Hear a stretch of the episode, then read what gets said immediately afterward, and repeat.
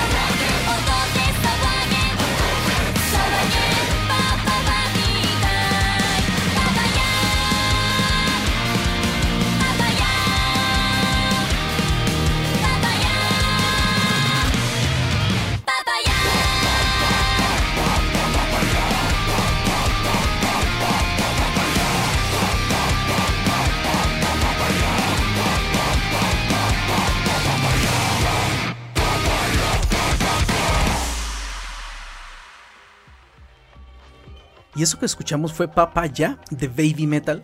Y pues bueno, eh, ya con esto yo creo que nos vamos a ir a nuestra, a nuestra, última, a nuestra última canción, que esta canción es, eh, eh, es, una canción que marca el inicio del lore de la banda, o sea, digamos de, de la historia y de lo que según eso ellas, mm, de lo que según eso representan que, que, lo hacen así muy... Es que todo es muy ominoso. Pueden entrar, pueden buscar en YouTube.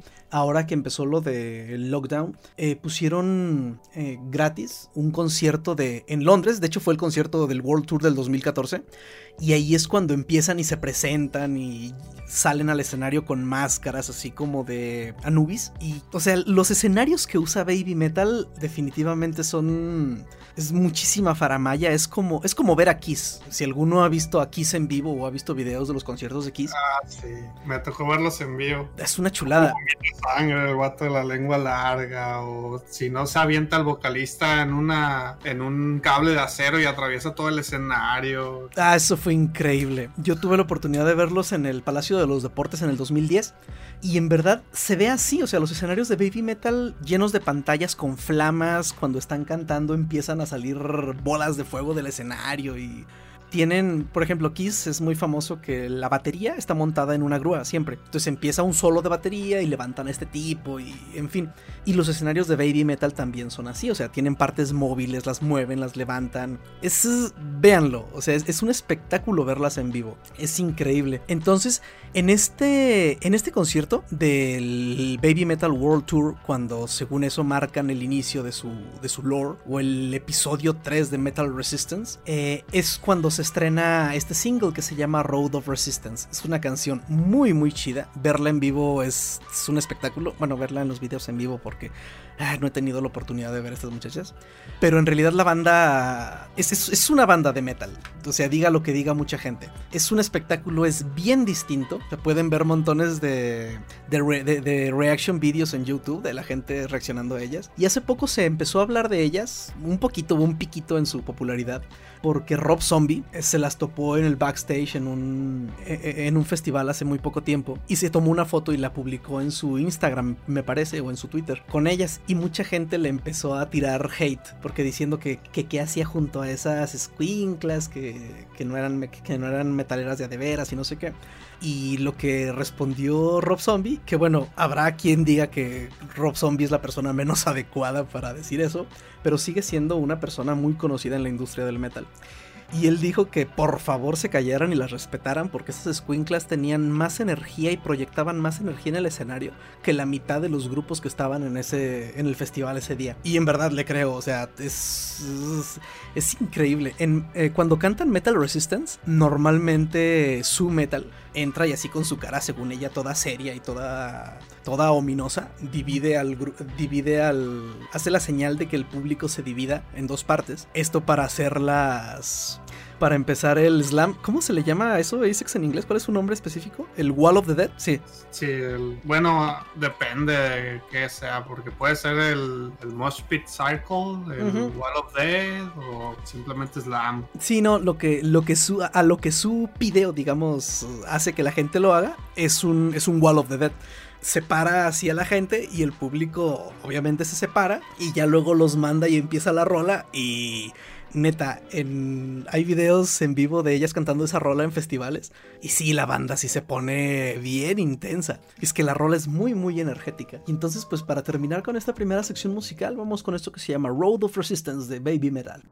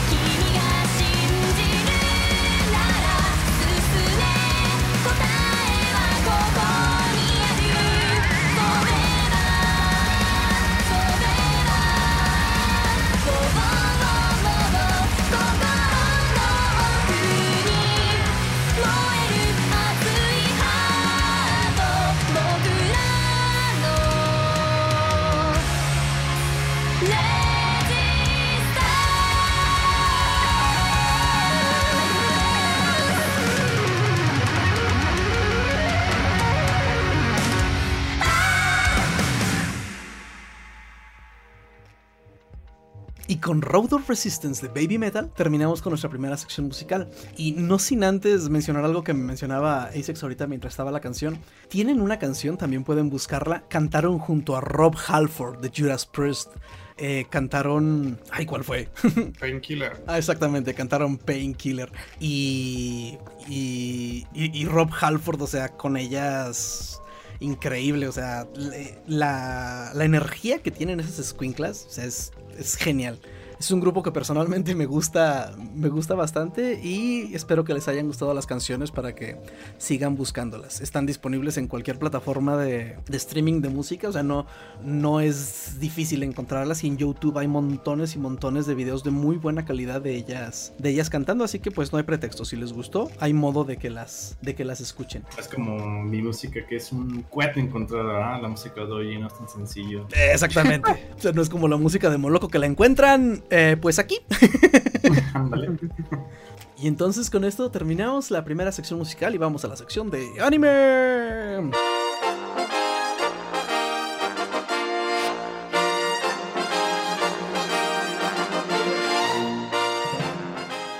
Y pues bueno, estamos ya un poco entrados en la, en la temporada de primavera. Sí, es primavera, ¿verdad? Uh -huh. Sí, ya vamos por el capítulo 5 de todas las, las series. Y pues, ¿qué están viendo ustedes, muchachos? ¿Qué serie, ¿A qué serie se apuntaron al final? A ver, cinta. Yo, yo la neta. Tampoco estás viendo nada. Sí, fue desde, las, desde en el capítulo pasado, ¿no? Cuando les comenté que había que ver. No, no es cierto, no lo dije en capítulo, se lo escribí, ¿verdad? ¿Qué? Que había que ver la de Gelmir y la de. La de BNA y. Ah, BNA no la he buscado, se me ha olvidado. Yo no la he empezado, ya la metí al Plex, pero no la he guachado. Pinches furros. Porque estaba. Es, sí, ya no me acuerdo si recomendamos algo en el, en el capítulo anterior o no. Sí, no, no, de hecho. Ya el capítulo... estoy mal de la memoria. No, si nos recomendaste, según, según recuerdo, si nos recomendaste My Next Life as a Villainess, que esa la estoy viendo yo. Ajá. Este, nos recomendaste Tower of God, que ahorita en un ratito hablamos más a profundidad de ella. Y pues nos recomendaste, creo que esa de BNA o nos la recomendó Moloco. No me acuerdo cuál de los dos la recomendó, creo que tú. Yo había comentado que BNA se veía interesante por dos cosas. Una que era de Trigger y la otra que es original. No está basada en ningún Manga, en ninguna novela o manga. Ok. Y sí, sí veo mucha gente muy prendida con, con BNA y pues dada la temática y los personajes, sí está lleno ahorita de memes Reddit de BNA. Es- Pero pues lo, de, lo, de lo que yo sé, pues es info de lo que yo he leído, porque pues de, de ver casi no he, no he tenido chance de ponerme a, a ver. ¿Ven a la de los furros? sí. Sí, Ah, Ay, pues, Reddit está lleno de memes de BNA y Beastars. Como hace, hace no mucho estrenaron Beastars en, en Netflix, pues tuvo otro despegue. Tuvo el despegue de la raza mainstream que ya lo está viendo. Ay, ay, cálmate. Pero sí, sí, sí, sí, sí, fue así. Bueno, entonces, ahorita para que Moloco empiece a darnos su, su letanía, empiezo yo. Yo estoy viendo casi puros Isekais. Eh, estoy viendo The Eight Son, Are You Kidding Me? No sé cómo se llama en español, digo en español en japonés. Que es un Isekai de un tipo que se muere así completamente isecayoso y de repente despierta y es un morrito como de 5 años en una fiesta así súper pop-off. Y pues se da cuenta que es de la realeza y está comiendo súper rico. Y como el tipo era un hikikomori, este, pues él feliz de ser súper millonario, ¿no? Pero a la mañana siguiente se despierta y pues sí, sí, sí es de la realeza, pero es de la realeza jodida. Este, y la fiesta, pues era una fiesta de compromiso de uno de sus hermanos, pero pues todo era así como que echaron la pantalla. Sí, sí, sí, era, era una pantalla completamente. O sea, hasta se ven los sirvientes descolgando cortinas de las paredes y las paredes atrás todas, todas derruidas y todas feas. O sea, y ya luego se da cuenta de que él es el octavo hijo. O sea, quiere decir que no tiene oportunidad de nada, ni de aprender a leer, porque en realidad son nobles muy, muy pobres. Pero en la biblioteca, pues como él sabía leer y misteriosamente en ese mundo también escriben y hablan japonés, entonces pues no hubo bronca, él pudo empezar a leer libros, pero pues había puras novelas y cosas así sin chiste en su casa.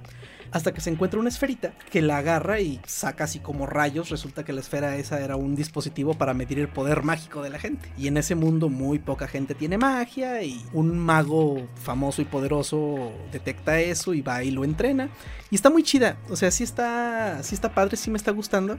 Este, me gusta que, que en realidad están, o sea, en un mundo así muy de la realeza. Al tipo este incluso en el último capítulo lo comprometen hacia un matrimonio arreglado, y, o sea, completamente de la realeza. Pero pues el tipo este pues ya se deja llevar, total, ya está ahí. Y está muy chido, o sea, el party que están formando, o sea, la, el grupito de personajes principales, está chido, está es un isekai con tintes de slice of life y nada, no tanto de shonen. Las batallas, pues sí, pero son. Ah, está chido. Eso sí, sí se las recomiendo. La otra que también nos, creo que también nos la había recomendado Cinta, no me acuerdo si en el anterior o en el anterior anterior, es Princess Connect Red Eye, Red Eye que esta todavía no estoy bien seguro si es un isekai o es uno de esos isekais que no son isekais. Mm, no, no es un isekai, es que es una adaptación de, al anime de un juego o sea, eso es un, es un MMORPG animado como Danmachi, que era lo mismo, ¿no? O sea, nadie se murió, nadie reencarnó en ningún lado, simplemente es un mundo fantástico. Porque, porque el prota de entrada está medio tarado, bueno, no, no es cierto, o sea, como que no,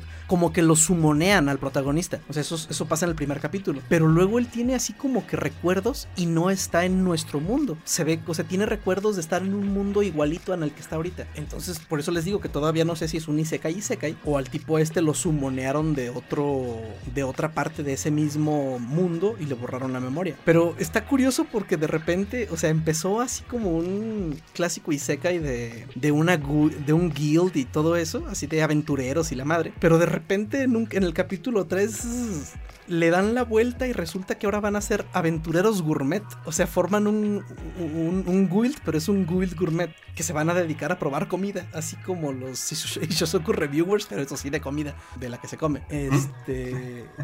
no de la que nomás se chupa. Lolas.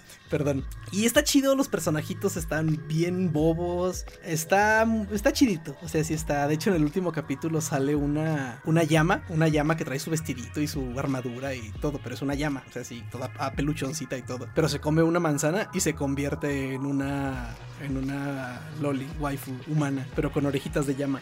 Y eso le duró un rato. O sea, está está bien boba, pero está muy chida. Y el otro que estoy viendo, que también lo recomiendo Cinta, ya ves Cinta, si te hago caso, al menos al menos esta temporada. es My Next Life as a Villainess, All Roots Lead to Doom.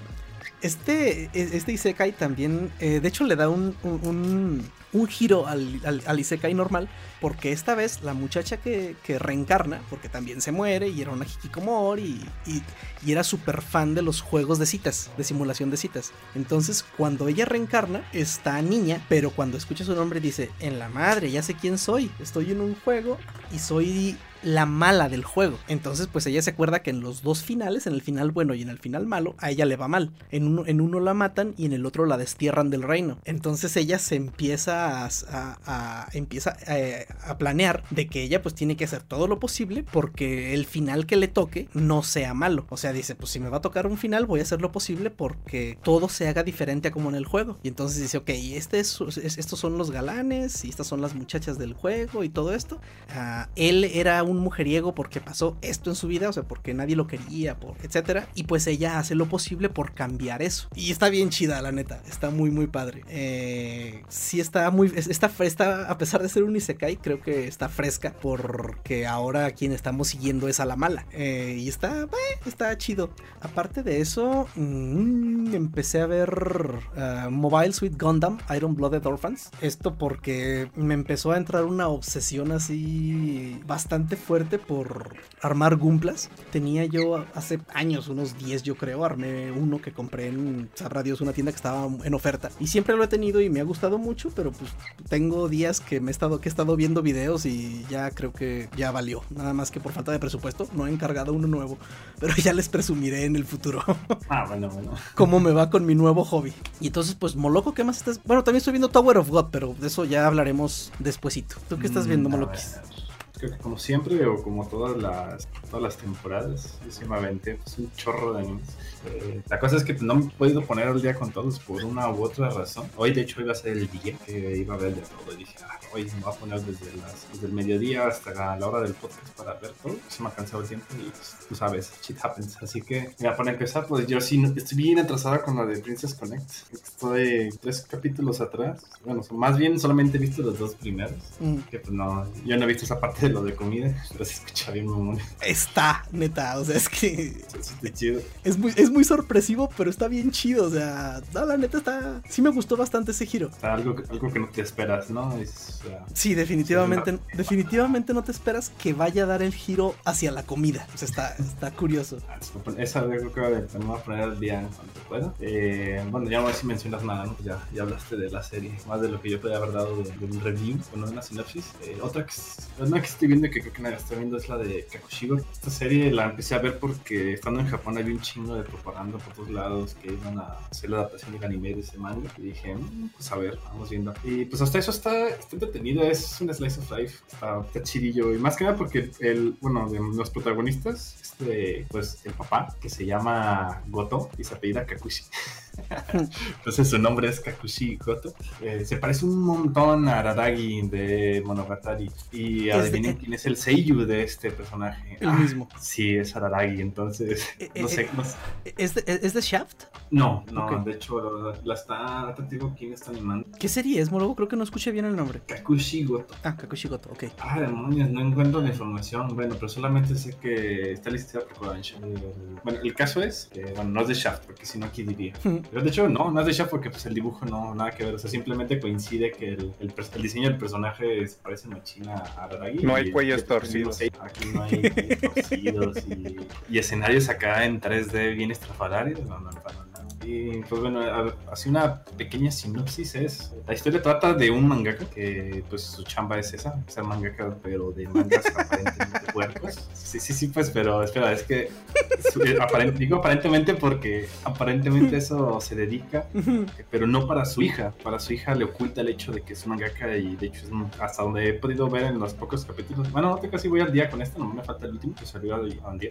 Eh, y en sí la serie trata de ocultarle a su hija que es un de cosas puercas. Así que por eso digo que aparentemente, porque según eso él se dedica a ser el manager de una empresa, o eso es lo que le dice a su hija para que cuando sus amigos le preguntan, oye, ¿en qué trabaja tu papá? Ah, pues es, es un salaryman, ¿no? Acá, pero la realidad es otra. De hecho, cuando se va a trabajar el, el vato este, el goto, primero llega con un cuate suyo que tiene una tienda de ropa y ahí se quita como el, pues el traje, ¿no? El suit, se lo quita y ya se pone acá de short, en chanclas y pues acá todo como si estuviera en domingo en su casa, ¿no? Y ya se va a trabajar y para no levantar sospechas de que pues es un mangaka y de hecho tiene pues otras personas que lo ayudan a sacar pues sus, sus obras. Ay, ¿Qué tiene de malo? Ta- ta- ah, pues, tal vez el, no sé si Cinta tiene algo más de información sobre eso, pero Pues me imagino que es por el género de lo que dibuja. Ajá, esa es una Pero- y otra es que al, al menos hasta en la misma serie como que da a entender el papá que él sabe que el, el hecho de ser mangaka le da como una especie de estigma a su chamba.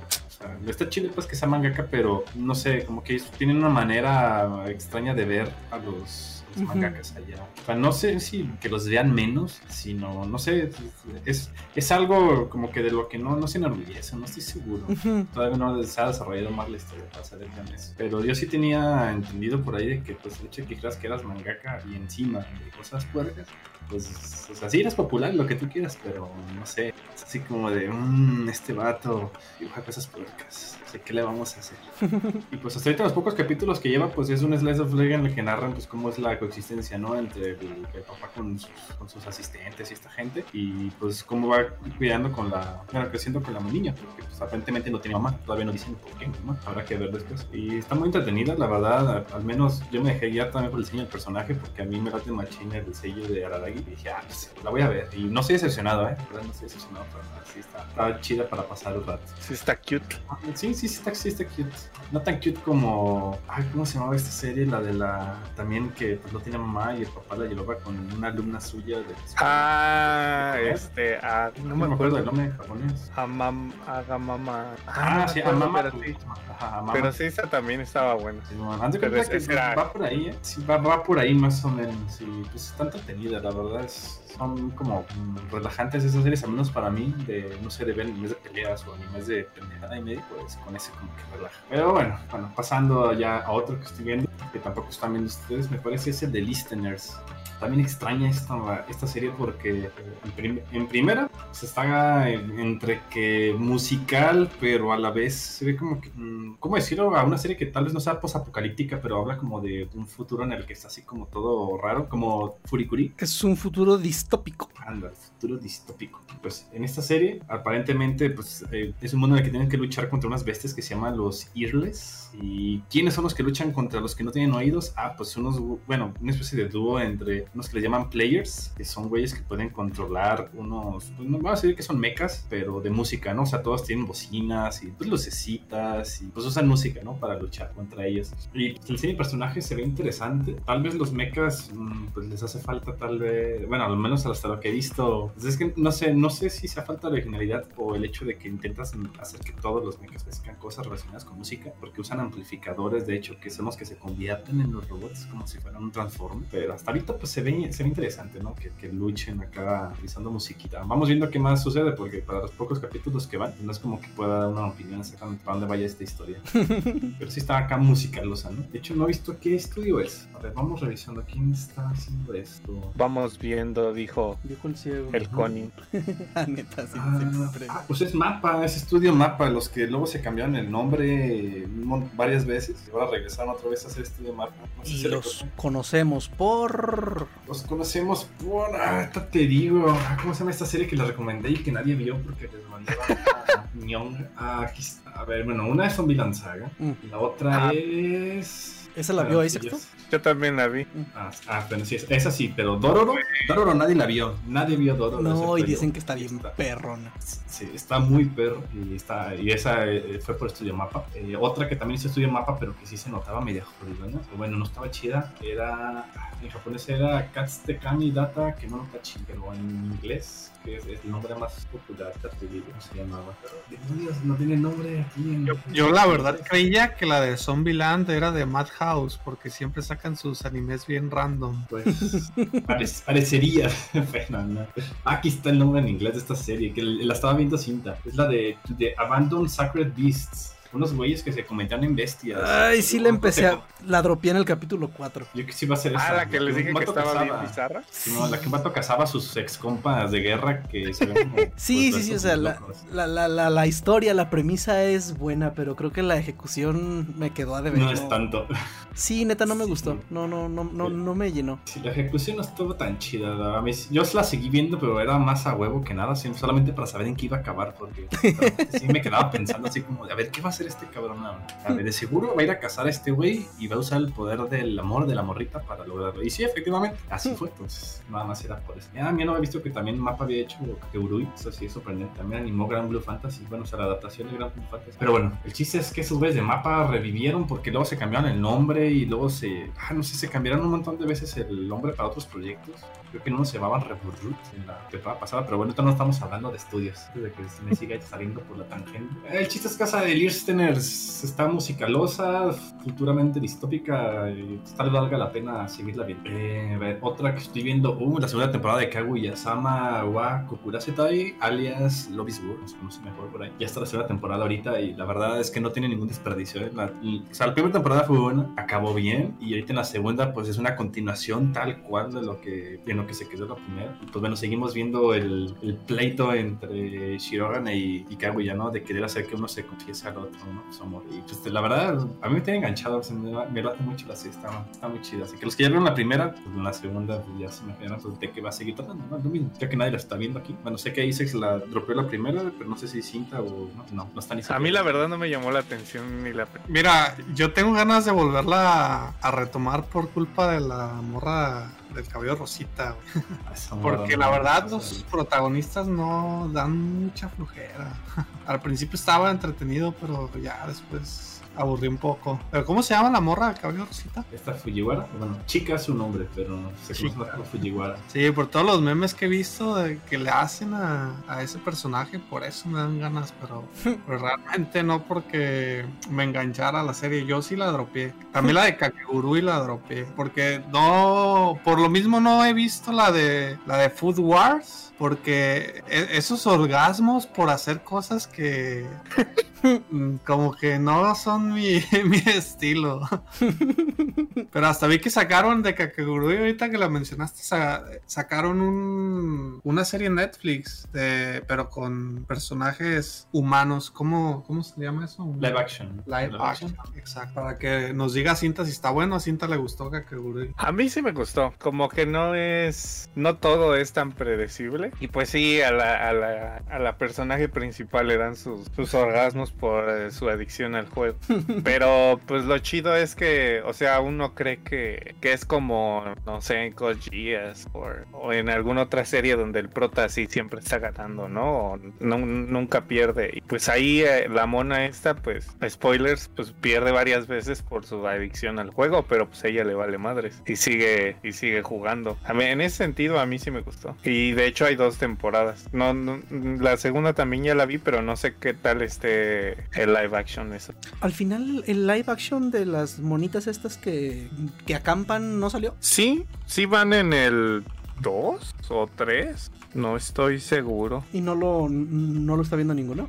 No. Es que no está tan fácil de encontrar porque no es, pues como no es anime y no hay mucha, no sé cómo decirlo porque no es fansub. Mm, No hay mucha gente, lo hace nada más un par de personas, lo, lo traducen y le pegan los subtítulos, ya. Ok. Pero no hay mucha gente que le esté haciendo. Yo lo que llegué a ver eran dos, si, si no mal no recuerdo, dos capítulos. Ey, ma. Pues a ver, Isaac será el que es el que es turbo fan de esa, de esa serie. No, no solo turbofan, la verdad es que he tenido viajes muy chingones porque esa serie me, me, me empujó a, a ir de camping, aunque sea yo solo, precisamente por la, per- por la ¿cómo se llama? ¿Rin? Simón, Rin. Es que hay tantas Rin en tantos animes distintos. ¿Estás diciendo Pero- que es un nombre muy común y reciclado?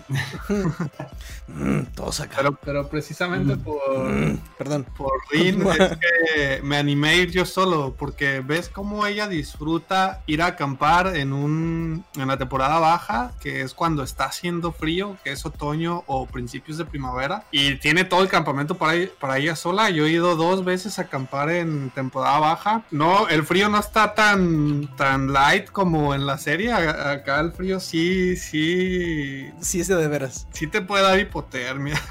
sí cala en las manos. Cuando me quitaba los guantes para poder hacer de comer o, o de cenar, cuando me quitaba los guantes, no inventes. Ya no podía volver a calentar mis manos y, y me veo obligado a hacer una fogata. Pero sí, la verdad es que ese anime está muy chido. A mí me dio muchos eh, viajes muy, muy chingones a lugares que no hubiera ido porque nadie quería ir conmigo. Me decían, no, tú estás muy loco para ir, ahorita hace frío. Yo, güey, van a estar solos, vamos a tener todo el camping para nosotros solos. No, no, no, yo no quiero ir. Me lanzaba yo solo a la verga.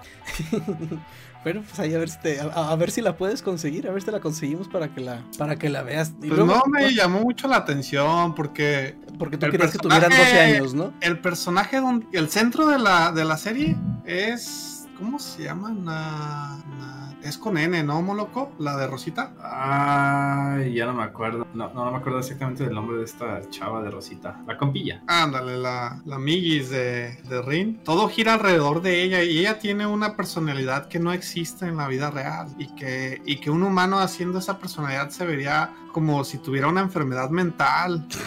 Pues es, el, es el típico personaje de cabello rosita, igual que en la Fujiwara de, de Kaguya. Es lo mismo, la Ándale. personalidad. así. Entonces, Es yo la Nadeshiko. Nadeshiko, Nadeshiko.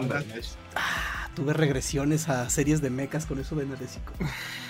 Pero sí, la verdad es que voy a ver el, el live action solamente porque tengo curiosidad, pero no creo que puedan captar la serie. Porque hay series que no me molestó tanto, ¿eh? Como la de Full Metal.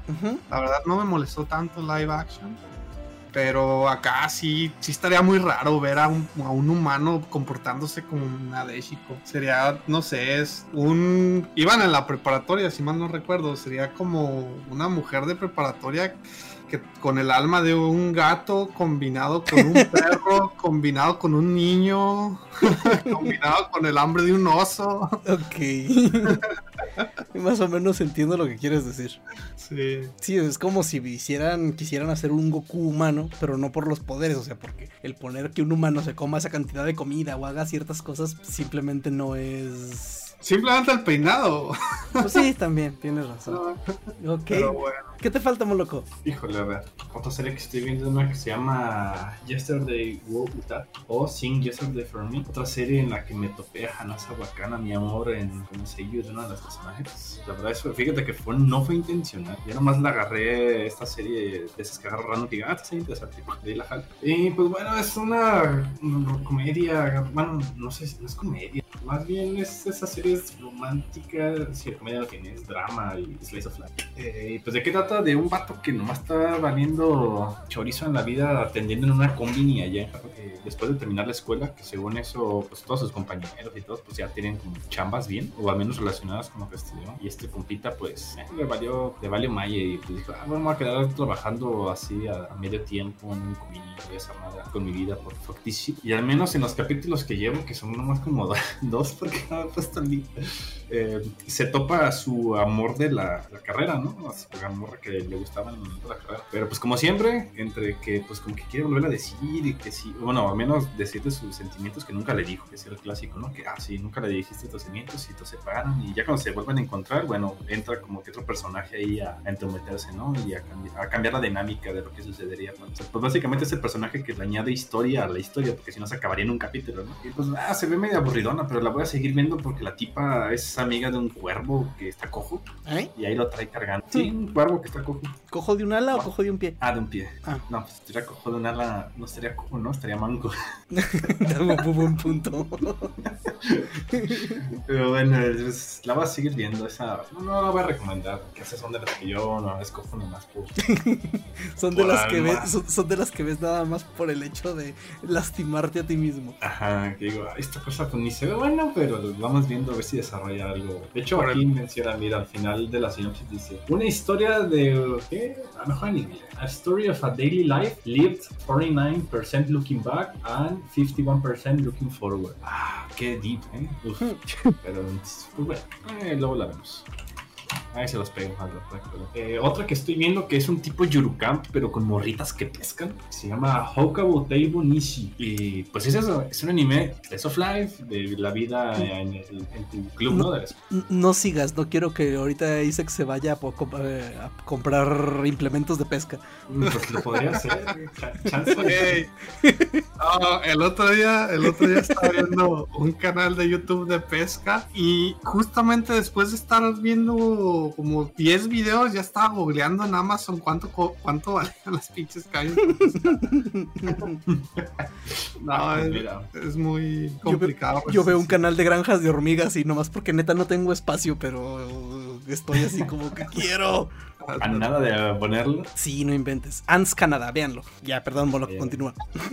Ah, pues no hay mucho que decir, pues es un anime slice of life y de comedia, de pues lo que pasa cuando estás en tu club, porque pues de hecho de, de lo que hablan de sus clases, pues es como una nada, todo está enfocado en, en el club. Y está chido porque son, pues, son esos animes que te dejan una, una así de enseñanza, aprendes, son animes con los que aprendes. Eh, así como en Yurukan, pues siempre está la, la- ya sea el club o la senpai que se sabe todo, que sabe que, que cómo prender la leña, que esto, que lo otro. Ah, pues acá es igual. Eh, están los personajes que saben todo lo de pesca, de peces, de, de cosas en el mar, de cosas en los lagos, de, de- de- pues en sí de lo del tema. Y están las morritas que se acaban de meter y que están aprendiendo. eh, ustedes saben, ¿no? Esa dinámica es la sofla. Y pues está chido porque pues sí te sacan facts que son de veras. Entonces al final, cuando terminas la serie, pues aprendes. Sea, ya sea que te interese o no te interese la pesca, el campismo, eh, no sé, ten- cultivar arroz, que estoy seguro que va a haber un anime que hablen de, de horticultura, estoy segurísimo. Ah, pues ya me acordé, la de Silver Beautiful. Spoon y hay otra que no me acuerdo cuál es. Tratan de porque en Rifle is Beautiful, que es de hace como dos temporadas, me parece, o una, no estoy seguro. Esa era del club del rifle, ¿no? Que querían revivir el club del rifle. Ajá, de Hablan- tiro. hablan- ajá, el rifle, ¿no? Entonces que andan que puliendo el rifle y que agarrando el rifle. Usted sabe, ¿no?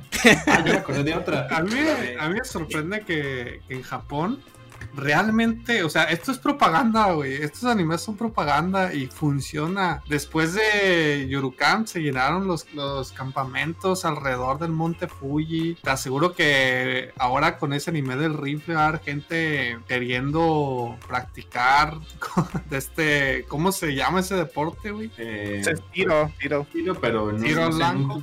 no- No, nomás es tiro porque el otro ¿Tiro? es arquería. Es disciplina olímpica, ¿no? Es, así se llama. Ajá, tiro olímpico, se le- creo. Pero sí Le se dice llama. shooting nada más. Ajá, Ajá. sí, sí, simplemente se llama así. Y ahora pesca. Or- De hecho, cuando vi el de Silver Spoon, dije, güey, ¿por qué no me metí a una universidad de agricultura como la de Chapingo ahí en Ciudad de México? No mames. O sea, pero nada más una pregunta así. O sea, sí es así en Japón. O sea, sé que sí hay clubes y todo. Pero sí hay así clubes de todo. O sea. Sí, ahí tienes al, al- Es que ninguno de ustedes ha visto ese anime, el de Genshiken. Es un club de la, del análisis de la cultura moderna japonesa, que básicamente es ver anime, leer manga, ir a la Comiquet, comprar figuras, jugar juegos eroge Chale. y van en la universidad y tienen su club. Entonces, prácticamente puedes hacer un club de lo que tú quieras siempre y cuando tengas actividades y Sí, suficiente gente, ¿no? en algunas series he visto que pues, qu- quieren implementar un club y les piden que sean al menos cinco o algo así. Que sean Simón, les piden lo de Eh. que tengan ciertos miembros, todas las actividades para que les asignen presupuesto y así. Ajá, ajá, ajá. Sí, de hecho, pues Asteroid in Love, este, Ándale, Asteroid in Love es otra. cierta parte es de que como tenían poquita gente, el club de astronomía y el club de geología los juntaron para poder seguir siendo, o sea, para que pudiera seguir siendo un club, pero necesitaban tener, o sea, ya como clubes independientes ya no ajustaban a mantener las gentes y por eso los juntaron. En- Sí, pues los fusionan para que tengan el mínimo de personas y sigan existiendo. Porque es que imagínate, si cualquier club pudiera tener al menos un miembro, suponte que en un grupo, o sea, en una clase, pues, a nadie le guste nada de lo que hay en su escuela y cada quien se hace su propio club y con eso dicen, ah, es que tengo actividades del club y ya no se juntan con sus compas, tendrías, no sé, ¿cuántos alumnos habrá por salón? ¿30 30 clubes? Entonces, pues tiene sentido, ¿no? Que les pongan como una restricción, que sí tienen que tener, no sé qué número de miembros y definir actividades y se las apruebe un profesor. De hecho, dependiendo, al menos en lo que los animes dicen que no me consta que sea la regla. En algunos tienes que tener incluso un profesor que sea como el tutor, ¿no? O sea. Tienes, no, es tu consejero. consejero. Donde Bueno, sí tú- hay, don- donde sí hay clubs así bien locos es ya en la universidad. Porque pues es mucho donde, o sea, ya no necesitan eso, esa restricción del consejero en todos los casos. Y pues hay, hay gente que nada más se mete al club de X cosa y pues nada más se van a pistear o alguna cosa así. El- Entonces Pues el como el, El club de degustación cervezas artesanales. En la de Ah, Grand. Blue, pues era el club de buceo y pues hacían puras cosas acá de ponerse pedos. Ajá, y de como es de- desnudarse. ya es la universidad, pues no. Nadie les dice nada. Chale. Pero pues está, está chidilla, ¿no? El, o sea, regresando a lo, del, lo de los clubes y animes que tratan de esos clubes y te los relatan. Igual, pues no a todo el mundo le gusta el Slice of Life, mucho menos de algún solo tema en específico, ¿no? Sí, es que sí, como que sí tienes que tener, o sea, tienes que tener el interés por el tema, ¿no? O sea, por, por ejemplo, yo tengo un compa que pues nada, o sea, él hace natación y pues ni pedo, le terminó llamando la atención free Ah, pues sí. Pues, sí. y luego me dices, que está cabrón, güey, pinche, pinche anime maricón, güey, pero pues, está chida, la parte de que nadan está bien chingona porque sí es muy realista. Pero pues sí, o sea, creo que tienes que tener el interés por la disciplina por la que están, de, de la que es el anime, ¿no? Porque también he visto que hay, pues bueno, Ace of, ah, Ace of Diamond, pues es de béisbol, este, eh, hay uno de ciclismo, también recuerdo, no me acuerdo cómo se llama ese. Ah, sí, cierto. Uno reciente, pero que me trataba de puras Sí, bicis. sí, sí, ajá. También, pues, ¿cómo se llamó este? El de Yuri on Ice. Yuri on Ice, perdón. mm, pero ahí no era un No- no era un club ahí, ¿no? Ese, era deportivo, por así decirlo. Bueno, pero pues Como sí, digamos, voleibol. sigue siendo una especie de slice of life sobre un deporte, ¿no? En particular.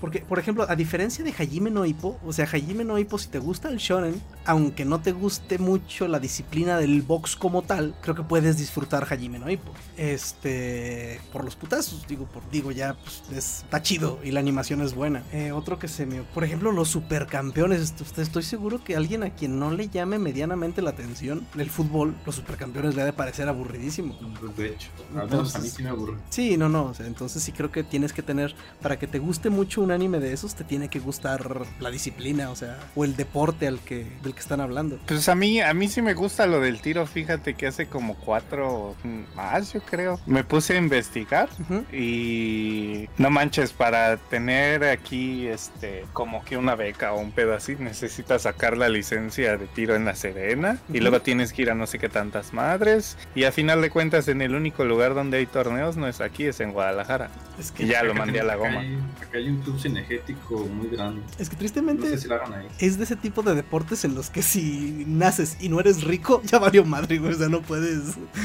es muy complicado que puedas Ey, entrarle a las, ese deporte. las, las armas son. La, la que es de reglamento vale. ¿Cuánto valía en ese entonces? Como 28 mil baros, una cosa así. Exactamente. O sea, es por ejemplo. Y Y no puedes en ese entonces, en cuanto- propias. Ujú, o sea, O sea, La- que, que no- digas, ah, mira, voy a sacar mi pinche revólver acá y así como de, ah, vaya, vaya, y de dónde sacó ese revólver que necesitas Exacto. eh, legalmente, o sea, ¿cómo se llama esto? Justificar su legal procedencia.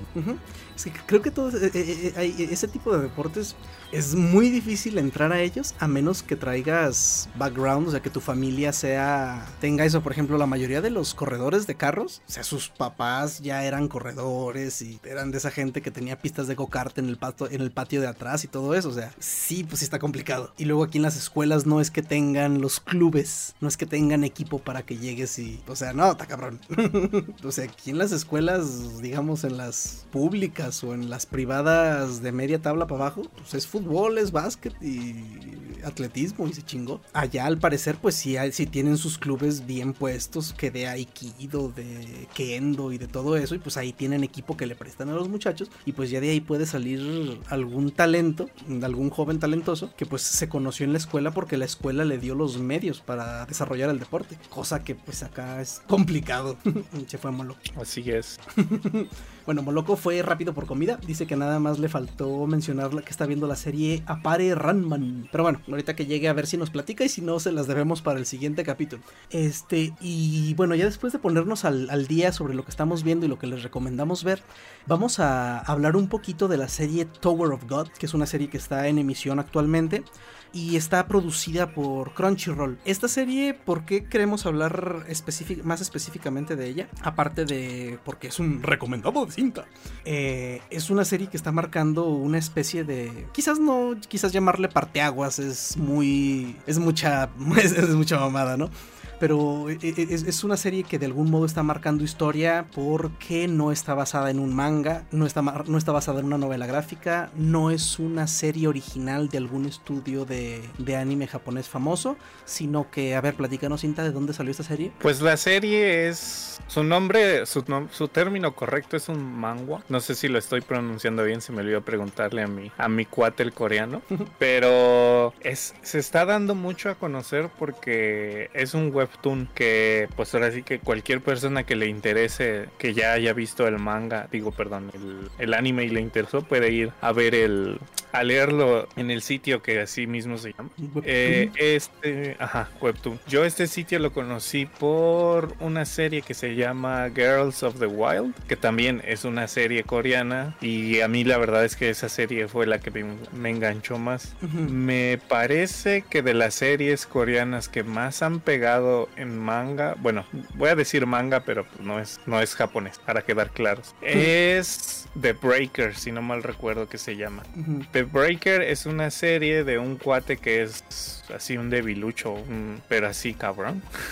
y, y el tipo es. Se lo ve un cuate, un cuate común y corriente que se lo están madreando. Pero ve que es, tiene así como que es de espíritu fuerte y tanto rollo. Y pues él le enseña, según esto, como que artes marciales. Pero son unas artes marciales así como que de, de película. En la que usan algo similar al ki y ah, dan unos madrazos y rompen paredes, acero y quién sabe qué tanta madre. Está muy buena la serie, pero como que fue de la serie, fue de las series para leer más que más marcaron el como que el rumbo de, de la historia de series coreanas para leer.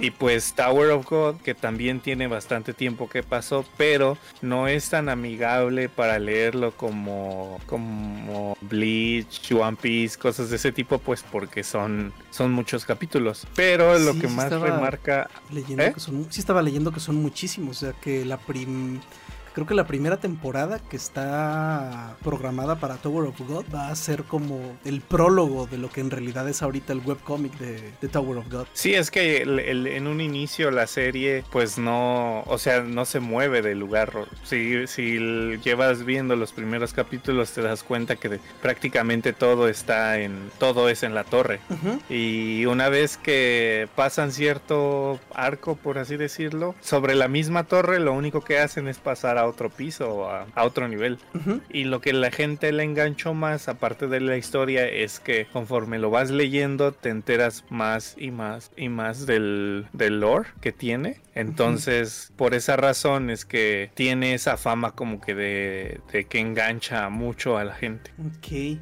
y pues la verdad yo llevo cuatro capítulos, el quinto no sé si apenas salió hoy o apenas me fijé hoy que ya estaba y ya no alcancé a ya no alcancé a verlo por estar viendo otra cosa que ahorita les platico y la verdad está muy chida la serie. Yo de hecho después del siguiente capítulo que Cinta dijo que, que estaría interesante que, que la empezáramos a ver, yo vi el tráiler y vi la animación y la neta hasta les dije, les escribí ahí a los muchachos, les dije, se me hace que esa no, no la voy a Ah, ver. es que eh, eh, se le dio muy mala fama con el primer capítulo y te puedo decir que yo de, de los de los de habla inglesa con los que luego platico. Uno es, uno es este, bueno, es canadiense, pero su su papá es coreano, así que él habla habla coreano. Entonces él la ve literalmente al día. Entonces él me decía que pues la, estaba él súper hypeado porque saliera la, la serie. Pero el problema principal inició con el primer capítulo porque la animación estaba del, del cocol. Entonces, pues a mucha gente no le gustó, no le gustó esa animación y no obstante, como que el primer capítulo quedó medio flojito a comparación del, del manga. Mm, Fíjate que la animación es singular, o sea, no es una animación a la que uno esté muy acostumbrado en, en- el anime, pero cuando te acostumbras a estarla viendo, o sea, a ver los trazos, a ver el, el movimiento, cómo fluyen, por ejemplo, las escenas de pelea, cómo fluyen los golpes, todo eso, en verdad está buena, o sea, en realidad el... eh, o sea, en, en realidad la animación toma un poquito de sentido, o sea, ves que no es que la animación sea mala, simplemente así es el estilo, y una vez conforme empieza avanzar la historia, o sea, dices, ok, creo que la animación sí se adecua a lo que estoy viendo. Y la verdad está muy chida. Los personajes los están trabajando, creo que bien. Tiene sus ratitos cómicos y me recuerda, de hecho, hay un personaje que no me acuerdo cómo se llama, el que es una especie de dinosaurio, un lagarto. Mm, no re- empezando porque no sé si los nombres son iguales o no, porque lo- Me- sí, sí. En, en la base son coreanos y, y de hecho el nombre, lo como está puesto, lo tienen en japonés, que es Kaminoto. ajá. Entonces, ah, empezando por ahí, no sé qué cambios hayan hecho. Ok, este, bueno, este personaje se llama Rak. Este, pues es un, es como un dinosaurio, es un guerrero y me recuerda mucho a Alphonse Elric en su forma de cómo reacciona, o sea, cuando le hacen bromas o cosas así, el dibujo cambia hacia algo como, como chibi, pero no sé si recuerdan, o sea, que, que, que de repente Alphonse se veía únicamente con la silueta dibujada y la carita así con un obo. Eh, Ajá. Ajá, y el dinosaurio este hace eso muy seguido. Y se me hace que está manejado muy chido. O sea, a pesar de, de la seriedad que tiene la serie, la seriedad de los personajes y todo eso, que pasen ese tipo de cositas y estén bien acomodadas, me parece muy chido. Y, y la verdad sí me atrapó. O sea, a mí me atrapó desde el primer capítulo. O sea, el primer, el primer capítulo lo vi y dije, ok, ¿qué acabo de ver? O sea, fue algo así de entrada porque empieza y empieza como si ya estuviera empezada. O sea, no sé cómo explicarlo. Sí, es que no sabes cómo, cómo llegó ahí. Exacto, o sea, empieza en un punto en el que no sabes qué pasó antes, pero se empieza a desarrollar la historia y va muy bien, o sea, la verdad me, me está gustando, sí está muy recomendada que la vean. Aparte de que la serie está, está chida, eh, todo esto de que puede ser un parteaguas de que a partir de ahora podamos ver más adaptaciones de material que haya en, en Webtoon, que es una plataforma en que a nivel mundial la gente puede subir sus trabajos. O sea, podemos ver ahora sí que el anime desde puntos de vista distintos a Japón. Es, bueno, sé que suena raro, pero creo que, creo que pueden salir cosas buenas de, de esta primera serie. Y según creo que va a salir otra serie adaptada que se llama The God of the High School. Sí, mm, sí hay una, sí, pero no estoy seguro si también es coreana o...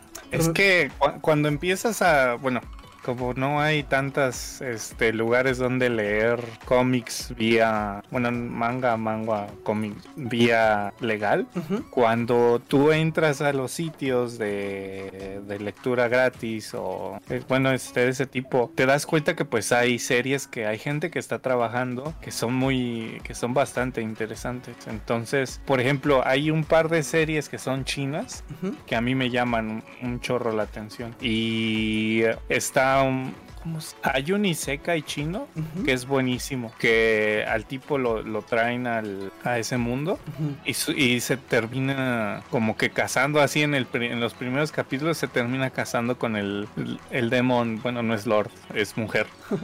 pero se casa con ella y, y, de esa manera como que logran controlarla uh -huh. y ya se, según se desaparece el, el demon Lord, pero okay. terminan yendo así como que a la escuela porque el otro tipo no sabe ni qué onda y lo único que hace su poder es controlar el, poder, el como que la fuerza de ella. Uh -huh. Pero cada, o sea, cada cosa que pasan en la escuela, pruebas y demás para que probar, probar que él es el héroe, uh -huh. pues este todo lo tiene que estar haciendo ella. Okay. O sea, hay cosas así como que más interesantes y no necesariamente son de Japón. Exactamente. ¿Y también está en Webtoon? Este, me parece que sí.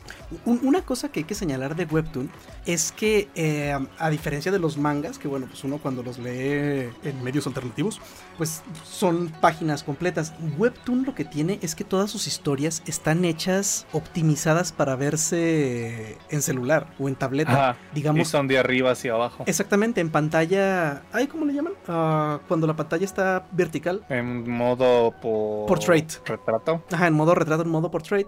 Y aparte hay muchos capítulos, de hecho ahorita estoy viendo aquí en Webtoons la de The God of High School, que sí está, sí está aquí. Está incluso traducida por fans, o sea, los fans pueden aquí hacer traducciones y todo. Y esa serie va en el episodio 460. Y son episodios que se ven rápido, o sea, por ejemplo, el capítulo 1 son como 40, 40 imagencitas. O sea, y sí, o sea, en la computadora de hecho lo estoy viendo y se ve raro. O está, este, esto, esto está hecho específicamente para verse en, en un celular.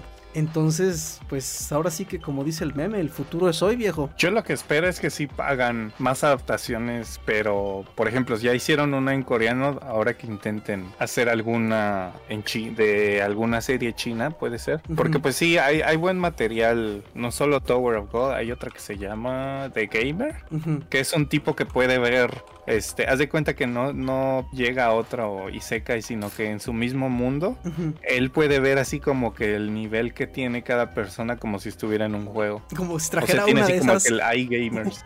Uno de esos rastreadores como el de Vegeta, ¿no? Ándale, algo así. Nice. Y es, ese es muy famoso también, el que dijiste tú, el de... High school, que era God, God, of the High School. Ajá, y pues de hecho viene una adaptación mm, a anime, no sé si también por parte de Crunchyroll, pero ya creo que pues sí, es para la siguiente temporada, a menos claro que pues se atrase por lo que ya sabemos todos, ¿no? Pero pues hay que tener creo que un ojo puesto en, en, en estas cosas de que vienen de, de Webtoon porque creo que, que, va a ser, va a comenzar a ser importante. Eh, y pues bueno, ya de la sección de anime nada más una última cosa que quiero que quiero comentarles, así como me, me, di un tiro para ver la adaptación de Saint Seiya nueva de, de, Netflix, que pues bueno, tuve sentimientos encontrados, ya les platiqué en algún otro capítulo, y luego la cosa esta que ellos juran que es anime, que se llama Seis Manos, que no pude volver a verlo. Eh, acaba de estrenar Netflix una adaptación de Ghost in the Shell que se llama SAC 2045. Eh, SAC es de Standalone Complex. Yo como saben soy fan, bueno creo que puedo decir que soy fan de Ghost in the Shell, es de las pocas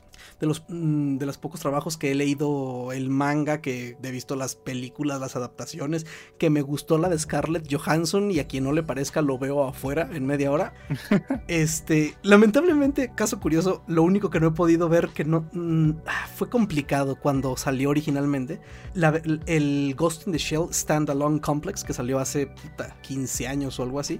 Es lo único que nunca tuve oportunidad de ver y ya después no lo busqué. Eh, entonces cuando veo que Netflix saca, saca esta serie, mm, escuché por ahí una reseña que, pues bueno, de entrada quien dio la reseña no son, no son de los nuestros. Eh, son un poco más normis que uno. Eh, y eh, comentaron que, no era para tanto, bla, bla, bla, bla. Yo dije, ok, le voy a dar un tiro, le voy a dar la, la regla de los tres. Y la verdad me está gustando, llevo tres capítulos.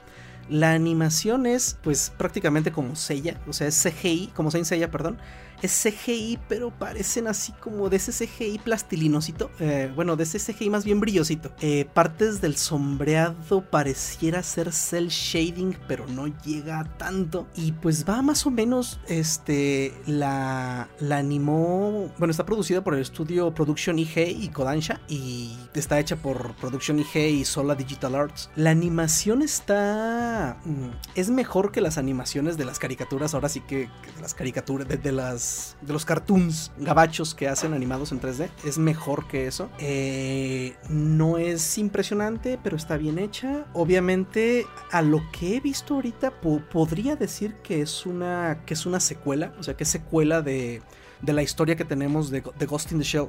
Porque ahorita los integrantes, algunos integrantes de la sección 9, eh, digamos Major Kusanagi, Bato, ah, el tipo este que se me olvida cómo se llama, están siendo, son, son un grupo de mercenarios y están trabajando en Sudamérica. De hecho, la serie empieza en Estados Unidos. Esta Major, Major, el tipo este y los demás están haciendo una misión en Estados Unidos, una misión de, de rescate y su jefe de toda la, su jefe de toda la vida, este Aramaki, eh, busca a, ay, el tipo que es más humano, más bien el tipo que es muy humano. Ah, se me olvidó su nombre. Se llama, ay, no es posible si, si ese personaje me cae muy bien.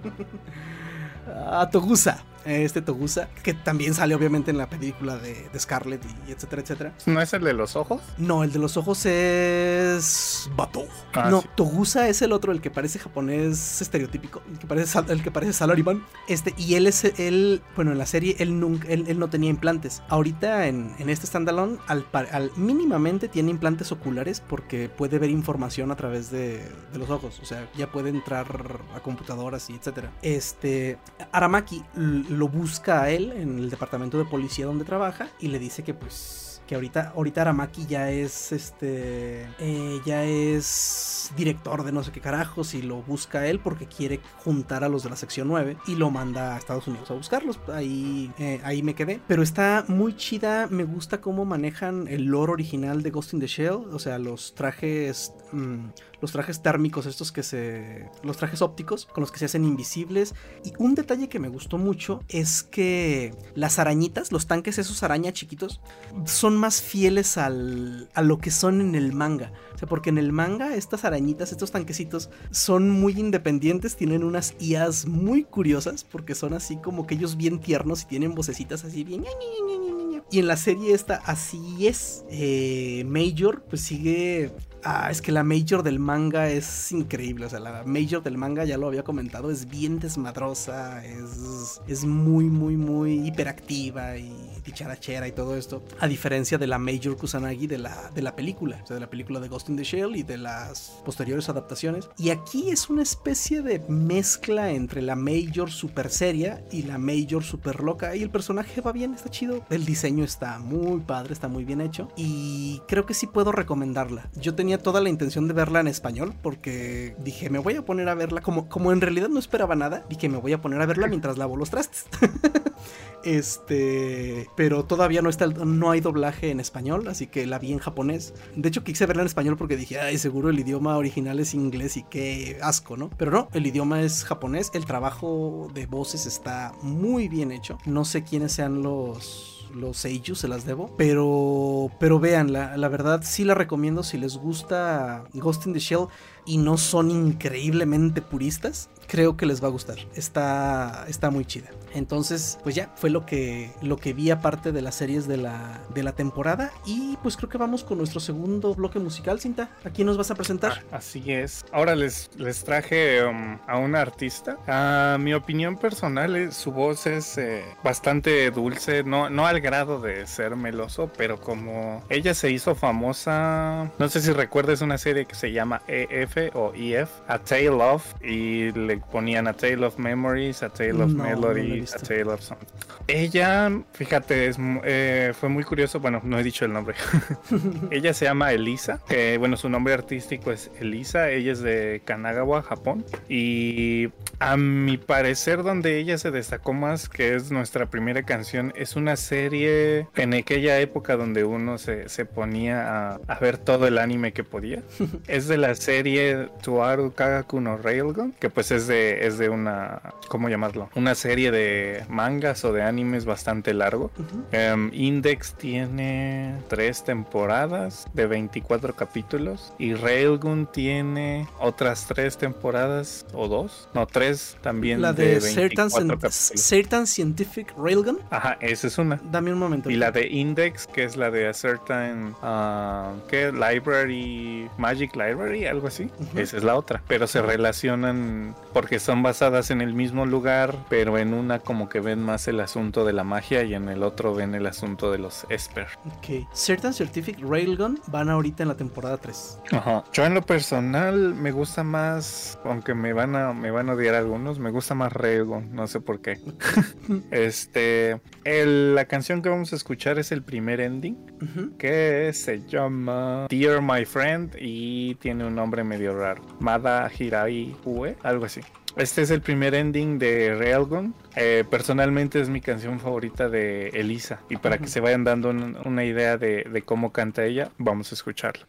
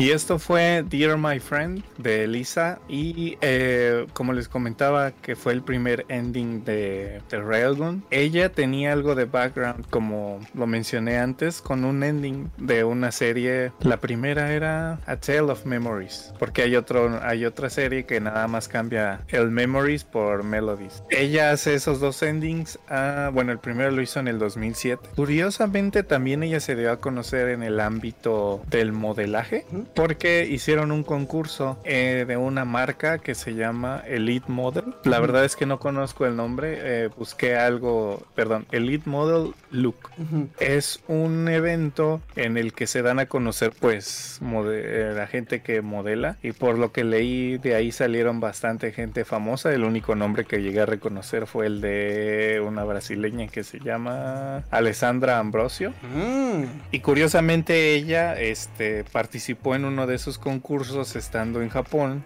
y pues ella fue la elegida de entre 3.000 personas y pues se le dio la oportunidad de convertirse en una modelo profesional. Pero eh, estuvo trabajando entre canciones y modelaje hasta el 2011 y en el 2011 literalmente dijo que iba a tomar un break de ambas cosas debido a la fatiga por así decirlo. Ujú. Para esto a ella se le conoce no tanto por sus conciertos, sino porque ella siempre le tocó asistir a los a los Animelo Summer Love, que en algún en algún capítulo llegamos a hablar de ellos, que son como un mega concierto en el que participan muchas bandas o bueno, artistas, bandas, únicamente que tengan que ver con cuestiones de endings, openings de anime. Eh, Ella llegó a participar en el 2008, en el 2009, en el 2010, eh, en el 2011, antes de, de, de anunciar su hiatus. Y aunque llegó a participar en algunas otras cosas, pues ya no lo hizo así como que de manera, este, ¿cómo decirlo? Así como que una gran entrada o de manera oficial, puesto que llegó al grado que ella una vez que anunció todo eso, incluso hasta cerró su Twitter. Entonces, estas canciones que conocemos o que se hicieron fue es en el lapso hasta el 2011 o más adelante. La siguiente canción es una es de un anime también. Este me gusta a mí bastante porque lo leí inicialmente lo leí que se llama, bueno, el anime se digo, la serie se llama Kami no Miso Shiru Sekai que en inglés es A Whole New World. Ajá. Ah, sí. Ah, mira, ya volvió el No, no. Ajá. A whole world new, no, a whole new world that God only knows. Algo así. El- El chiste es que este, el- este opening, ¿qué? Es el, anime del vato este que nomás jugaba los, los simuladores de citas y luego ya Ajá, le cae la el- simuladora y ajá. tiene que A eso iba justamente. El, el anime, como que en el. como- es- es- son demasiados capítulos también en, en el manga, puesto que en el anime literalmente solo eligieron a las mejores chicas. Este. Pero él es como que el, se le se le se, le conoce como el dios de la de los juegos de citas porque pues él lo único que hace es jugar, pero los únicos juegos que él juega son los juegos de citas. Entonces, la, la sinopsis se basa, bueno, el inicio se basa en que el dios de, del inframundo, si mal no recuerdo, lo contacta diciéndole que tiene un trabajo para él, pero lo contacta creyendo el, el mal, la persona del inframundo lo contacta que realmente es como un dios que está en la tierra. Y como el trabajo que le tiene para él es relacionado como a capturar los corazones de algunas este, mujeres que están invadidas por un fantasma o un alma maligna, entonces el, el personaje principal cree que es una broma, lo acepta y le mandan a alguien del inframundo a hacer como su como su buddy y él va y la chava que es su buddy pues es así como que medio medio clumsy. Entonces el, la serie se basa en que tiene que este capturar los corazones de gente de la vida real cuando todo cuando todo lo que él sabe pues es este sobre los juegos. Pero como no le queda de otra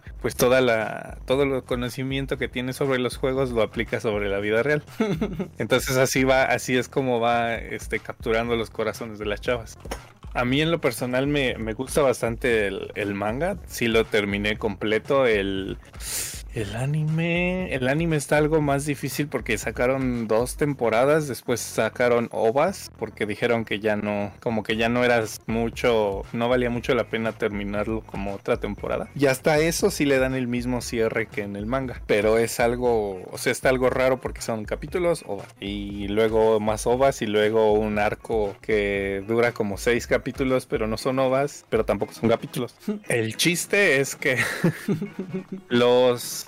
los, openings de la primera y de la segunda temporada los canta ella, Elisa, haciendo un dueto con otra artista que estoy casi seguro que no hemos hablado de ella, pero en algún momento vamos a hablar, que se llama Lia. Lia probablemente la reconocerán porque canta muchos openings de las series de Kay, ya sea Air, Clanad, um, ay se me olvidó el nombre del otro, Little Busters y me falta otra serie de, de Kay que no me acuerdo cuál es el nombre. Ah, Angel Así de Angel Entonces, el dueto de Lia y, el, Elisa se llama A Whole New World. Y pues, el, de hecho, crearon una sola, una orquesta junto con ellas dos, que, es, que la banda se llama Oratorio The World God Only Knows.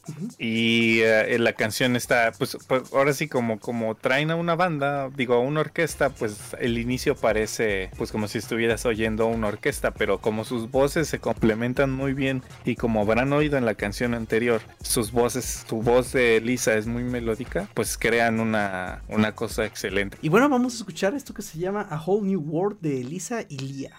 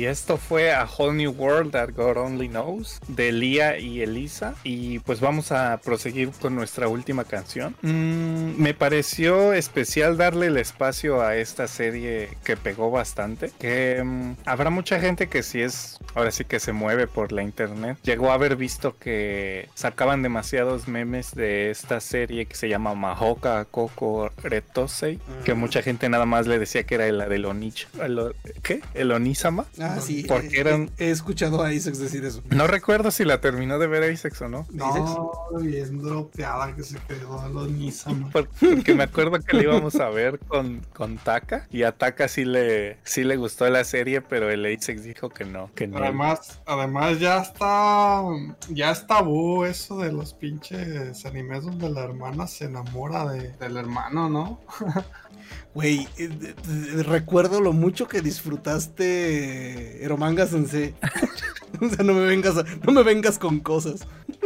No, no Pero es quise que- decir tabú, es cliché. Ah, ok. Sí, ok, ok. Ah, sí, sí. Pero lo, lo- lo chido de, de Mahoka Coco es que, o sea, el, el, el tipo, ahora sí que como también muchos clichés, no es hermano de sangre, no, ¿cómo se dice? Ah, Sí, claro, no, no. Sí, sí, sí. I- igual que Eromanga, igual que en Sao, igual hasta que en Kiss X Kiss, güey. no, espera, creo que no, ¿verdad? No, ahí no, también en la de Kiss for Exist son, es- no son este... Hermanas de Bueno, sangre. no es cierto. En la de Kiss Exist, ahí sí no tiene ninguna relación más que legal, por así decirlo, porque sus papás se casan. Ajá. Pero, por ejemplo, en la de Mahoka Coco, sí son... Pues eso de que los papás se son casan- medios hermanos porque son de la misma mamá. Pero bueno, el chiste. el, el chiste es que. Da risa. Es que me acordé del meme ese de hombres discutiendo sobre deportes y todos golpeándose. hombres discutiendo, hombres discutiendo sobre Onisamas y todos, todos bien serios, ¿no? Ah. Este- Perdón, continúa. Pero el chiste es que la serie pegó bastante porque pues el... eh, o sea, el tipo es, está OP, pero el... Como que inicia desde... co- como siendo el guardaespaldas de su hermana, porque como la hermana sí es de sangre, este, ¿cómo se dice? De sangre, sangre limpia. Este, van a una escuela, conocen gente y ahí tienen como que sus divisiones de los que son, los que sí tienen poder chido, eh, son esper chingones y los que no tanto. Entonces a él lo mandan a los que no tanto y la hermana no le parece porque pues ese güey sí, o sea, y la hermana sabe que el güey está OP. Ujú. Pero vas, va subiendo de nivel. El ¿Ah? güey becado en una universidad fancy. Ajá. O sea, a ese güey no le importa que lo hayan puesto en el con los del segundo grado en vez de los del primer grado que son los chidos porque pues lo que él quiere pues es casi casi el papel, ¿no? Y pues la historia se desarrolla en que pues ese güey está OP, ese güey sabe de, de ingeniería y demás madres este de programación y todo el rollo y pues lo único que él tiene malo es que hace cuenta que su poder OP ocupa como el 80% de su cerebro y no puede aprender de más cosas que lo pondrían como en el primer grado. Como Megumin. Ándale, algo así. ¡Explosion!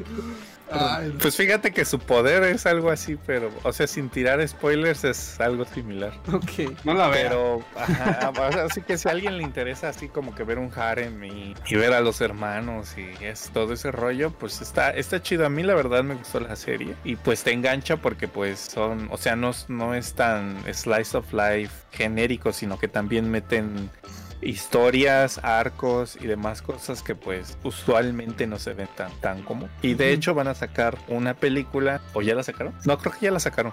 Este, donde amplían más como que el pasado de ellos y se agrega otra persona porque se supone que el poder que tiene ese este güey es este como que nada más hay dos en Japón y ocho o seis en todo el mundo, algo así. Y bueno, ya me, me desvío de la tangente bien cabrón. Este No. el- la canción que vamos a poner se llama Milenario, que es el primer ending de esta serie que se llama Mahoka Koko Retose. Vamos a escucharla.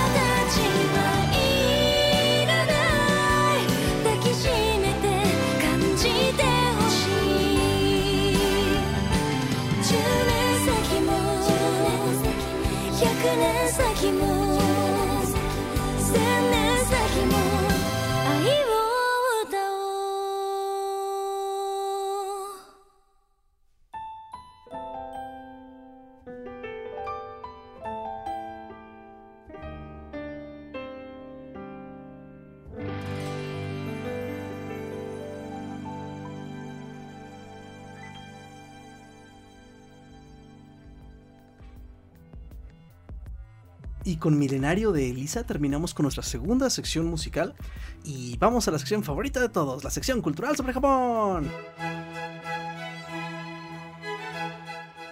Y pues esta vez vamos a hablar de un tema recurrente en algunos animes y que pues por ahí seguro cualquiera que esté medio metido en este mundillo del anime y etcétera tiene tiene ligera idea. Es sobre los exámenes de ingreso a las universidades en Japón, que a lo que sabemos todos es muy complicado y la gente se suicida y cosas así. A ver, Cinta, empieza a platicarnos algo.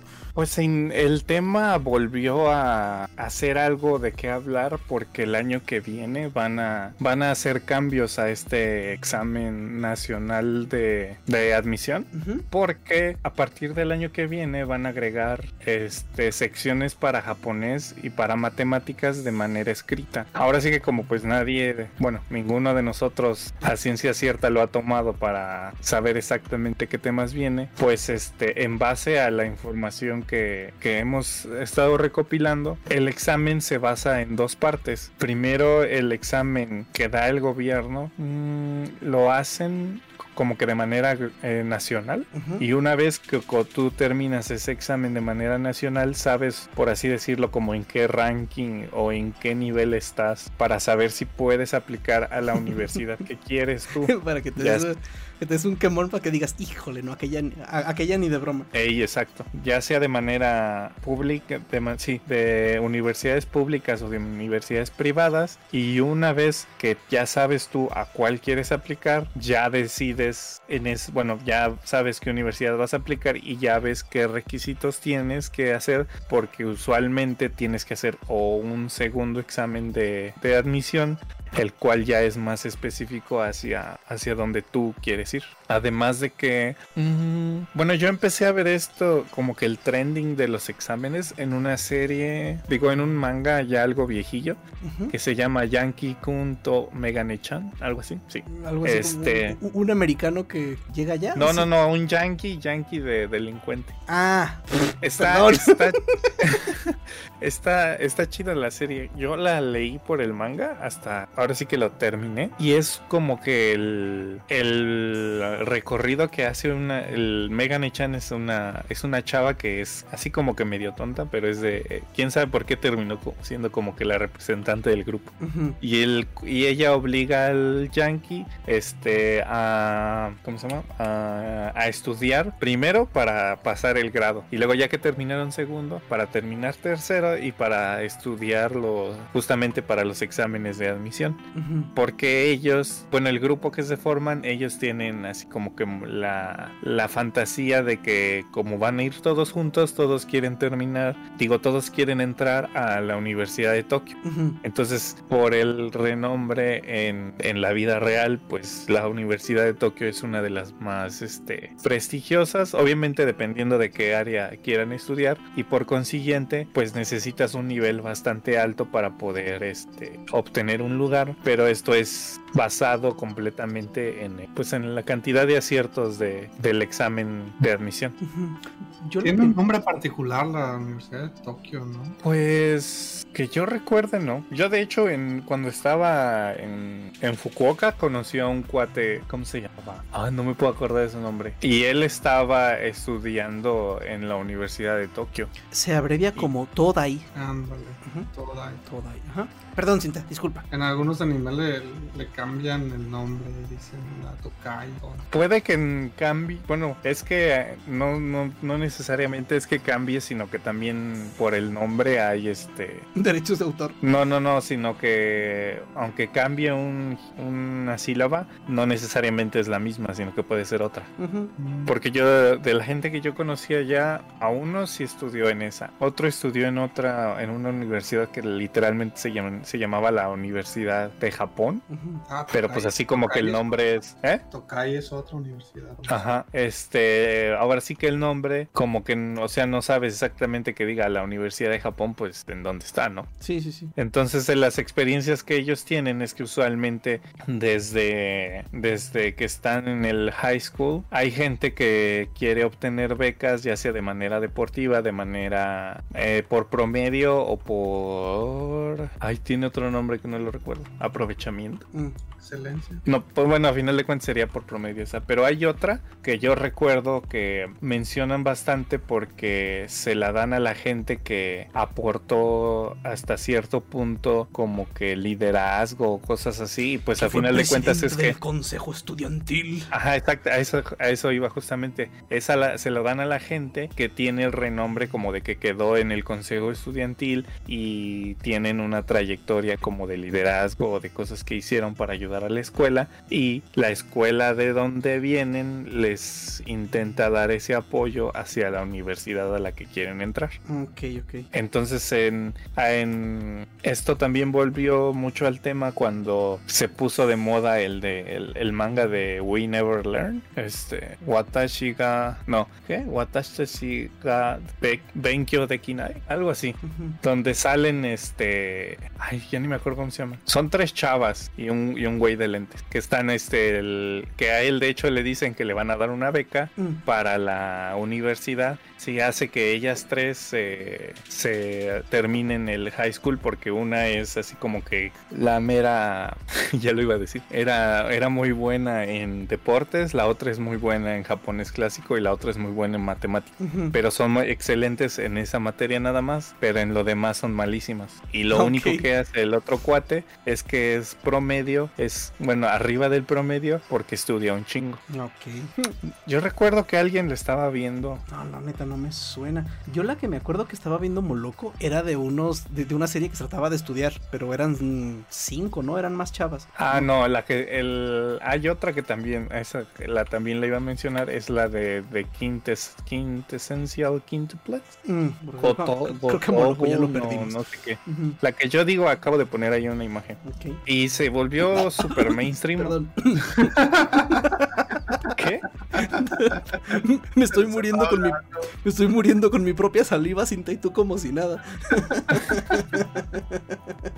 perdón, perdón. Ey, sí, esa es la que yo te decía. Entonces, eh, no, no es esa. Es que en la de Gotobun es similar en la sinopsis, pero en esa, en, en la de Gotobun, el tipo se vuelve su tutor de las cinco, no, de las quintillizas. ok. Entonces a él no le están pagando, ajá, le están pagando por enseñarlas. Ok. Y en el de este, del de We Never Learn, es a él le van a dar una beca por ayudar a que las otras salgan de la, del hoyo en el que de están. la, De la pues por así decirlo. Yo la primera vez que supe, que tuve una referencia de lo difícil que era, el tiempo que estuve estudiando japonés aquí en el centro de idiomas en, Zacatecas, tuvimos dos visitas de chavos pues, de la misma edad. O sea, si por ejemplo un año llegó uno y el otro año llegó otro, y llegaron con la misma historia. O sea, llegaron diciendo que andaban viajando porque acababan de salir de la prepa y que se habían dado un año sabático, o sea, para viajar, porque regresando iban a pasar un año estudiando en una escuela privada para prepararse para su examen de admisión a la universidad. Y yo así dije, y uno con el que pues hice un poquito más de, de amistad, sí, di- sí me comentó eso, dijo, es que esto es algo que, que mucha gente hace porque el examen de ingreso a la universidad es muy, muy, muy difícil. Dice yo, por ejemplo, es- ¿mande? Ajá. Dice yo, No, por no, ej- sí, sí. por ejemplo, dice, por ejemplo, yo, mi familia y varios amigos y eso, tenemos esa costumbre, o sea, que, que un año después o sea, nos graduamos y pues viajamos, o quien quiere viajar, o quien quiere nomás estarse de, de huevas, o haciendo otra cosa, o trabajando en un empleo temporal o algo así un año, porque nos, porque, porque entran a una escuela, o sea, un instituto, un instituto, yo me imagino que, me las imagino así como escuelitas así de esas medio patito, pero pues obviamente no, no, no patito, pero me refiero a una escuela, un instituto en un edificio chiquito, nomás con salones, donde se ponían a estudiar un año para poder presentar el examen. O sea, un año estudiando para un examen. Para el examen de admisión. Sí, ahí fue donde dije, ay, juela. Es que el. Bueno, es que en, en ese sentido hay como que dos versiones. Porque en una sí hay gente que de plano dice: termina el high school y se pueden ir a una escuela técnica. Entonces no, no pasan por eh, la universidad. Hay otros que estudian y mientras están en el tercer año, pues a ellos se les da, ¿cómo se llama? Ciertos días, digo, ciertas semanas antes de que terminen las las clases en abril, se les da un, un lapso grande de, de días en el que ellos pueden estudiar de manera diaria. O sea, no- ya no van a la escuela. Por eso eso se, es, también se ha llegado a ver en algunos animes como que es más común que a la gente de tercero hay ciertos lapsos de tiempo en el que ya no van a la escuela, sino Ok. que están en casa y se supone que deberían estar, estudiando, para sus ajá, en ese tiempo. Ah, ok. Pero a, a eso viene como que la otra tangente, porque la gente que estudió en ese en ese lapso y hace el examen de admisión una vez que una vez que llegan las fechas, Ujú. hay gente que no lo pasa o hay gente que l- lo hace para ¿cómo se llama? Una vez que ya hizo el general el del gobierno, tiene que presentar lo, el segundo examen hacia la universidad hacia la que él está deseando, ya sea una, dos opciones. Y hay gente que termina y termina el examen y no lo pasa. Entonces esta gente ya es la que se pase eso, que entra a trabajar o pues simplemente se dedica a estudiar hasta que se acercan las siguientes siguiente. rondas de... Ajá. Ah, ok, ok. Ah, Y de hecho a la gente que hace eso también le, les, le- como que les dieron un apodo de nombre y a esos que fallaron la primera vez se les dice Ronin. ah, qué poca madre. Dice, quedas marcado de por vida. Pues no necesariamente, pero o sea, hay gente que sí, este, ¿cómo se llama? Que sí estudia y hace pues lo que puede y no entra. Y ahí es donde empieza la presión porque pues se lo, hay familias en las que, o sea, si no pasaste a la primera es, es deshonra a tu vaca. Entonces, por eso es que también viene eh, el otro hecho de que pues hay estudiantes, bueno, no estudiantes, hay jóvenes que se suicidan por no Por no haber aprobado. quedar en la ajá, no en, en su primera opción y hay otras gentes que son digo otros padres que son más cómo decirlo más este ¿Flexibles? es- ajá, algo más flexibles que les dan la opción de que por pues lo que lo vuelvan a presentar pero en ese lapso de tiempo pues tienen que estar en un en un arubaito Ujú. y aparte tienen que ir a la escuela ay no sé cómo se llaman en japonés Ujú. que le- pero les dicen el cram school Ujú. este a estudiar de nuevo para el examen de Ah, lo que, bueno, pues lo ahora sí que lo que me decían esos compas, ¿no? O sea, que, que tenían que ir a una escuela específica a estudiar para el examen nada más. ajá. Pero lo que yo sabía del año sabático es que en las escuelas, ya, o sea, ya que estás adentro, las escuelas sí te llegan a dar la oportunidad de tomar un, un año sabático o un semestre sabático, pero una vez que ya estás adentro. Ok, es que bueno, Por, eso me dijeron esas personas, o sea, seguramente no me fueran, no me iban a decir, no, es que ando de paseo porque como la cagué y no pasé mi examen a la primera, pues tengo que esperarme un año para volverlo a presentar. Supongo que eso no era algo que me fueran a decir, ¿no? sí, ahora sí que el, o sea, el, el- como que el año sabático que se, no es, que está bien visto, por así decirlo, es cuando ya estás dentro. Ok. Y, lo, y de hecho, el, el que te. ah, déjalo, busco en Facebook porque no me puedo acordar de su nombre. ¿Cuántas veces puedes intentar el examen? Mm, fíjate que de eso sí no estoy seguro. Porque no es tan común ver gente ya tan mayor, así como aquí, ¿no? Que ves a, un- a los dinosaurios todavía en la, en la UNAM o. Hay mucha gente también decide no, no presentarlo y meterse a trabajar directamente, ¿no? Ajá, pero lo- usualmente lo que pasa es que tienen algún ah, como algún título de técnico o simplemente hacen uno o dos años de se, se- se van medio al con- tiempo. Se van al Conalep. Ándale. Ah, ya me acordé, se llama Kazu. Porque, Ajá. ah, perdón, porque yo me la pensaría, ¿eh? Viendo el salario de los profesionales universitarios, yo la verdad me la pensaría si realmente vale la pena tener un bachelor's degree. Porque no, no ganan tanto allá. No es... Pero es que aparte, Es bueno, muy- a, a lo que he visto, disculpa, Isaac, este, mucha gente quiere un título universitario acá bien pro, pero para ser salaryman. O sea, Sí, es lo que es a lo que voy, que si tienes un título universitario y trabajas como salaryman, vas a estar ganando eh, la diferencia de eso a una persona que tiene un, un low skill job, Ujú. va a ser- no va a ser tanta. ok. Pues es que entra mucho que ver la, la presión social, se le podría llamar. Porque sí, el, el, si mal no recuerdo, el ingreso promedio de un titulado era como de 130 a 190 mil yenes al mes. Y si tú como... De hecho, hay, hay empresas que aceptan salaryman sin tener título universitario. Entonces, ya depende más si de lo que tú realmente quieres estudiar.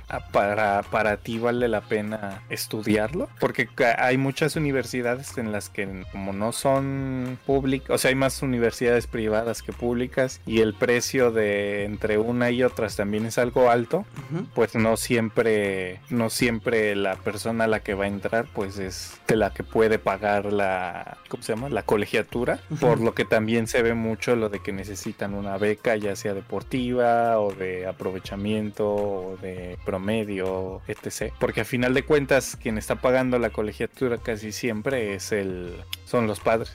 En el menor de los casos es cuando el- la persona tiene que trabajar para pagar su propia colegiatura.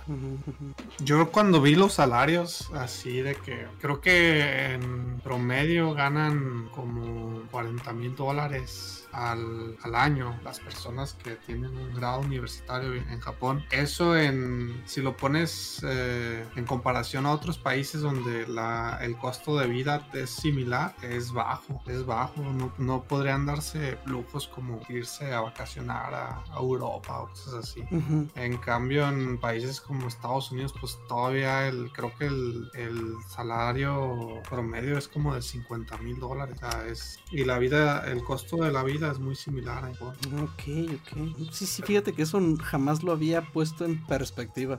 Sí, eh, la verdad es un... Yo nunca he entendido por qué a los japoneses les exigen tanto en la escuela si, si al final de cuentas, eh, Vale, si no vas a ser un investigador, no va a terminar sirviéndote el 90% de las cosas que entiendas, ¿no? Ujú, Sí, sí, sí. Digo, si las entendiste y no solo las memorizaste para el examen. Sí, pues Entonces, sí está muy controversial eso de- desde mi punto de vista de que son personas muy educadas eh, y al final de cuentas el trabajo que estás haciendo, todo lo que necesitas saber lo aprendiste en tu trabajo. Te lo enseñaron. Sí, sí pasa.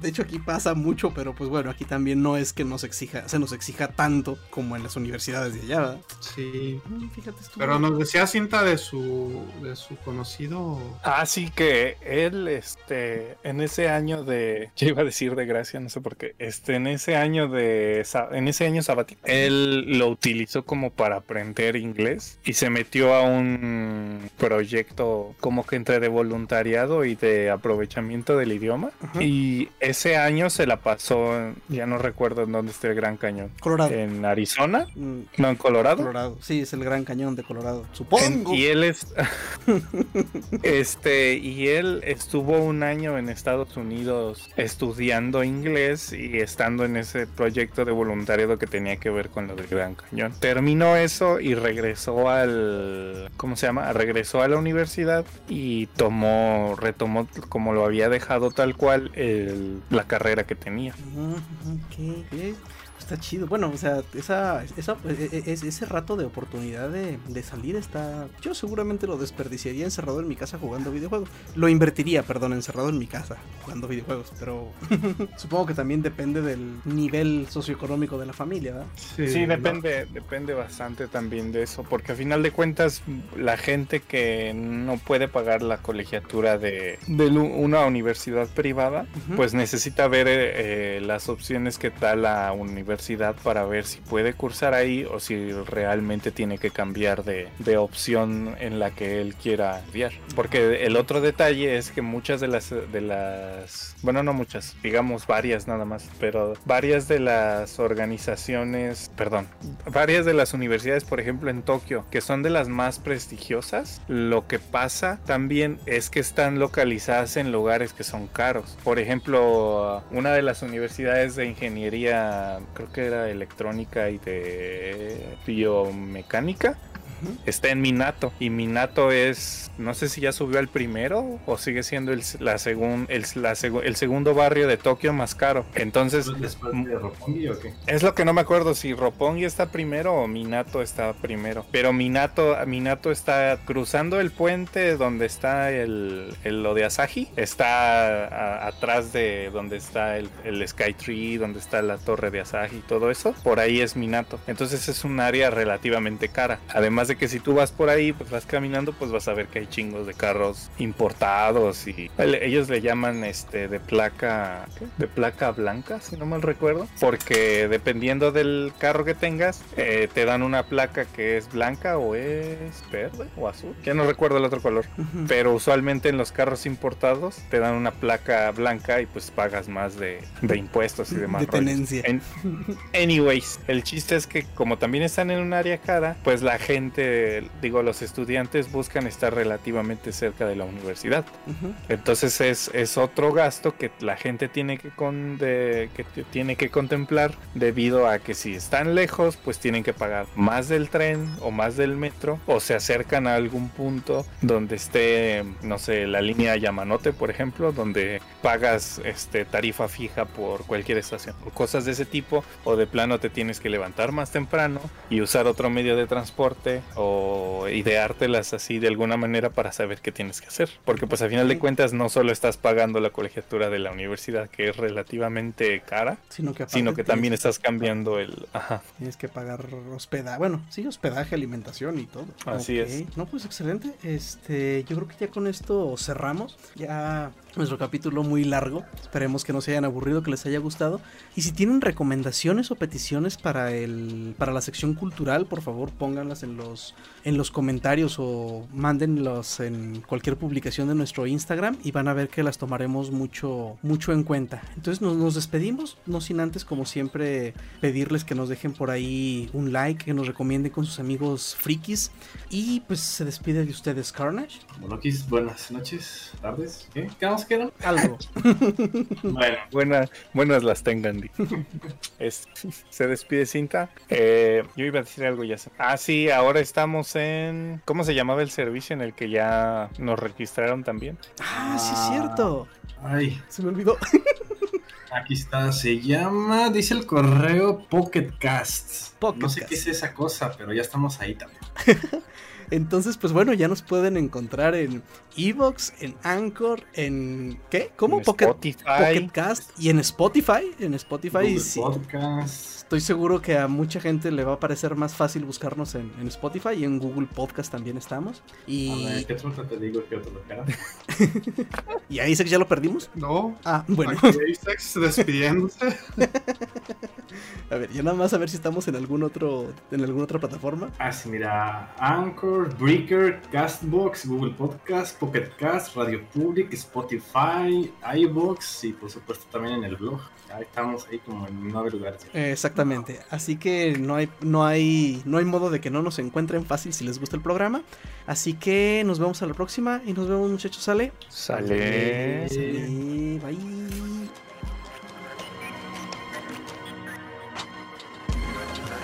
Vamos a escuchar esto que se llama A Whole New World de Elisa y Lía. Ya. Ay, sí. A Whole New World. Así llamaba también la de la de. ¿La de qué?